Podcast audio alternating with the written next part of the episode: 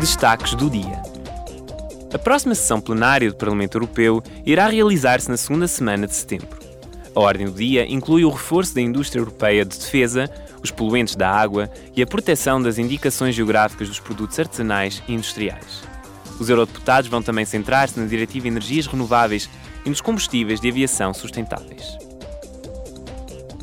Ao partir de férias ou numa viagem de negócios, é bom saber que os direitos dos passageiros da União Europeia o protegem caso algo corra mal durante a viagem. As regras da União Europeia garantem um nível mínimo de proteção dos passageiros. As viagens podem complicar-se com atrasos inesperados, cancelamentos e perdas de bagagem.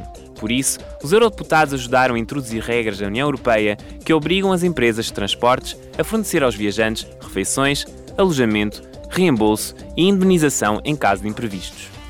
O sítio web Your Europe disponibiliza informações detalhadas sobre os direitos dos passageiros em todos os tipos de transporte.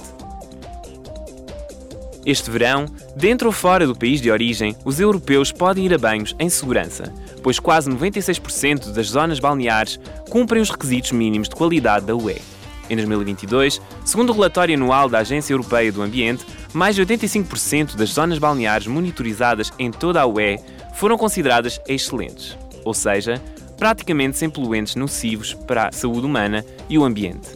Os países que têm o maior número de zonas balneares com água de excelente qualidade são o Chipre, a Croácia, a Grécia e a Áustria.